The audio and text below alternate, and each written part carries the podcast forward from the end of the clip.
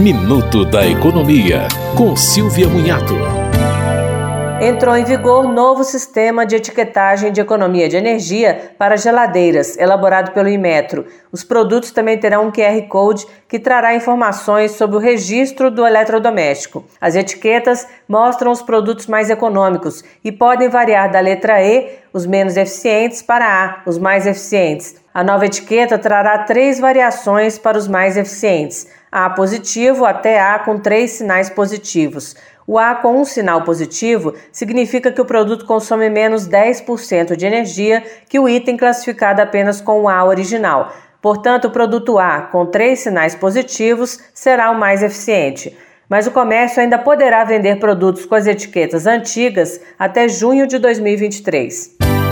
Você ouviu Minuto da Economia, com Silvia Munhato.